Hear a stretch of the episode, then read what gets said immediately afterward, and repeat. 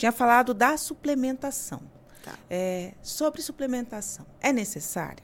O que, que é necessário para as pessoas do dia a dia? Vamos tirar até as, relacionado com treino, com performance.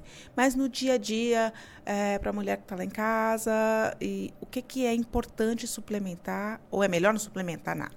Me diga. Não, é importante sim a gente suplementar, porque por mais que você tenha uma alimentação saudável, a gente não consegue obter, através da alimentação, toda a quantidade necessária de nutrientes, de vitaminas e minerais, porque a gente tem um solo que é pobre, infelizmente. Tá? Então a gente muito não consegue. Agrotóxico. Há muito agrotóxico, não é todo mundo que consegue comer tudo. Mas mesmo os produtos que não tem, que são orgânicos, eles também, a gente não consegue obter a quantidade necessária somente com a alimentação. Então, sim, é necessário suplementar. Porém, Porém, não adianta suplementar se não tiver uma boa alimentação. Você está jogando dinheiro no lixo, tá? Eu, eu gosto de fazer uma analogia, Isa, que é assim. Você tem lá um vaso com a terra e uma plantinha. A plantinha morreu, porque a terra estava ruim.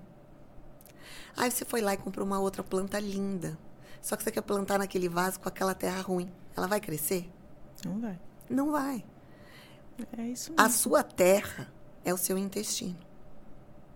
Então, assim, se você não se alimentar, se você não comer né, uma variedade aí, comida de verdade que a gente fala, então alimentos que venham da terra, bastante vegetais, é, o, todos os verdes, frutas, salada, legumes, proteína, carboidratos bons que vêm da terra, você não vai conseguir nutrir o seu intestino, a sua terra, para que ele fique saudável, para que você consiga absorver os nutrientes. E aí, com isso, sim, você entra com uma suplementação que vai ser complementar, tá?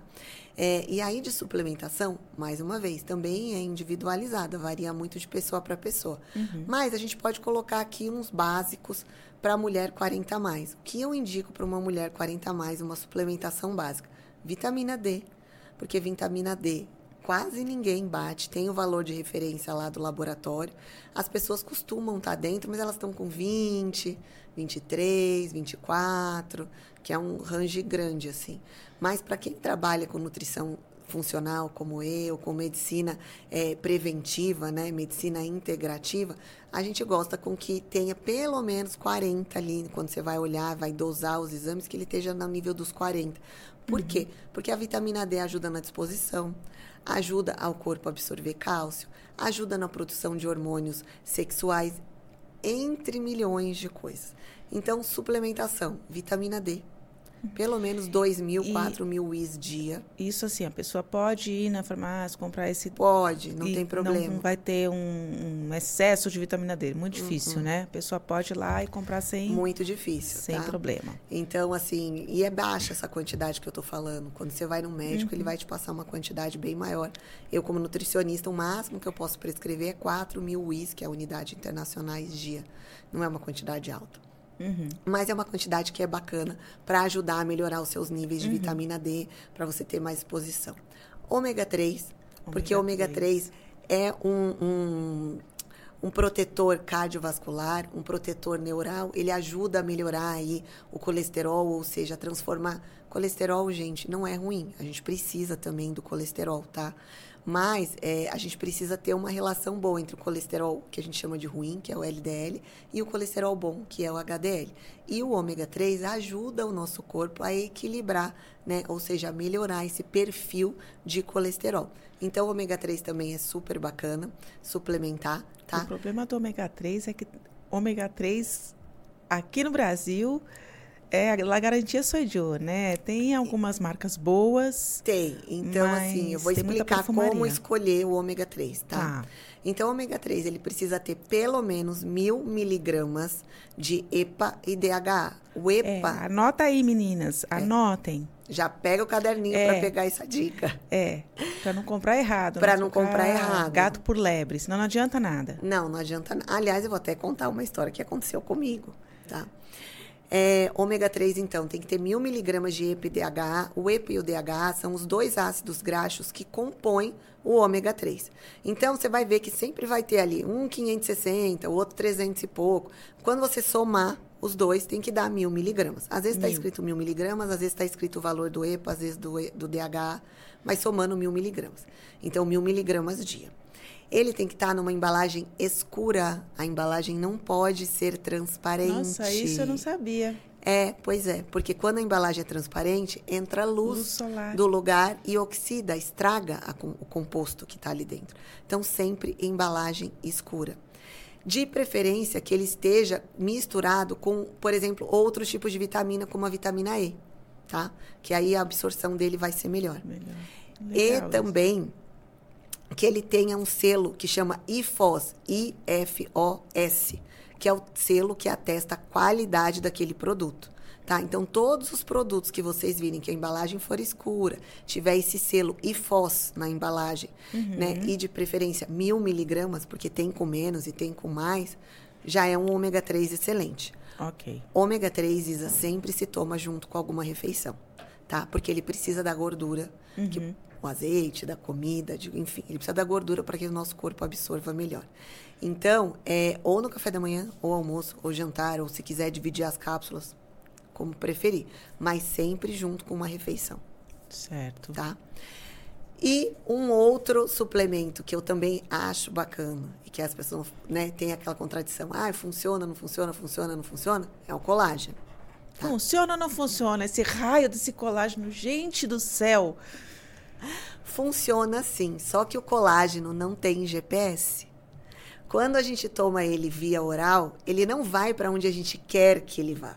Por exemplo, ai, meu bumbum está mais flácido. Será que o colágeno vai? Não, gente, não é assim, tá? Ele vai que para onde ele acha que ele tem Por que que ir. não? Por que, que é tudo tão difícil? Por que, que a gente tem que perder tanto colágeno na vida?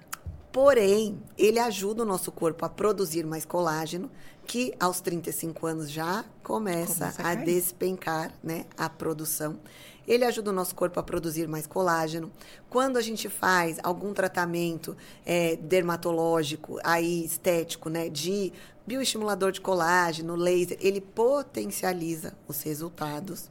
E ele também ajuda na, na proteção da barreira intestinal. O nosso intestino, ele tem microvilosidades, tá? É como se fosse, que as pessoas não vão ver, mas ele tem umas ondinhas, assim, no intestino. E essas ondinhas, elas têm que ficar fechadinhas. Quando elas abrem, quando há uma abertura dessas fendas, dessas ondinhas, é, acaba entrando no intestino nutrientes, alimentos que não de- acabam passando, nutrientes, alimentos que não deveriam passar. E isso vai inflamando o intestino. Lembra que eu falei que o intestino é muito importante.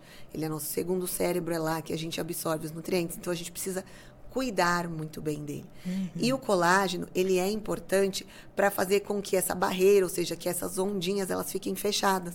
E com isso não passe o que não deveria passar para dentro do intestino. Então ele é muito bacana, então eu gosto de colágeno. O colágeno, para saber como comprar, sempre em pó. Sempre em pó. Por quê? Cápsula, gominha, tá jogando dinheiro fora. Porque é uma quantidade muito pequena. Tá? A gente precisa ou de 2,5 de colágeno verisol por dia, ou de 9 a 10 gramas de peptídeo de colágeno por dia. Anotem aí, meninas. Né? Pra aprender a comprar. 2,5 verisol, que é uma marca né, patenteada, ou 10 gramas de eh, miligramas né, de colágeno, de peptídeo de colágeno por dia. Colágeno tem que ser de uso contínuo. Não adianta tomar um dia sim, um dia não, Não. outro talvez, não vai fazer efeito. Tem que ser uso diário. E pode ser qualquer hora do dia, tá, Isa? Tem estudos que mostram, ah, é melhor de manhã, ah, é melhor à noite. Não tem essa. É melhor o horário que você toma. Contanto que tome. Contanto que tome, é o melhor horário que você toma. E claro, se ele puder também estar associado a outros minerais, como zinco, silício, eh, vitamina C, ele vai ser, a absorção dele no nosso corpo vai ser muito melhor. E de preferência, sem sabor e sem cor. Então, aquele branquinho, sem sabor é melhor, porque com cor vai ter corante, com sabor vai ter adoçante. Então, E quanto pode misturar, por exemplo, tomar com chá, misturar no chá, no suco, no shake. Aonde você quiser, no chá, no suco, no shake, pode misturar com água de coco, não tem problema nenhum. Ah, mais um suplemento, Hum, tá? diga. Que eu já tava.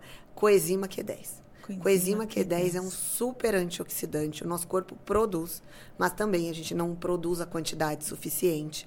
E a coenzima Q10, ela ajuda o nosso corpo a produzir mais energia.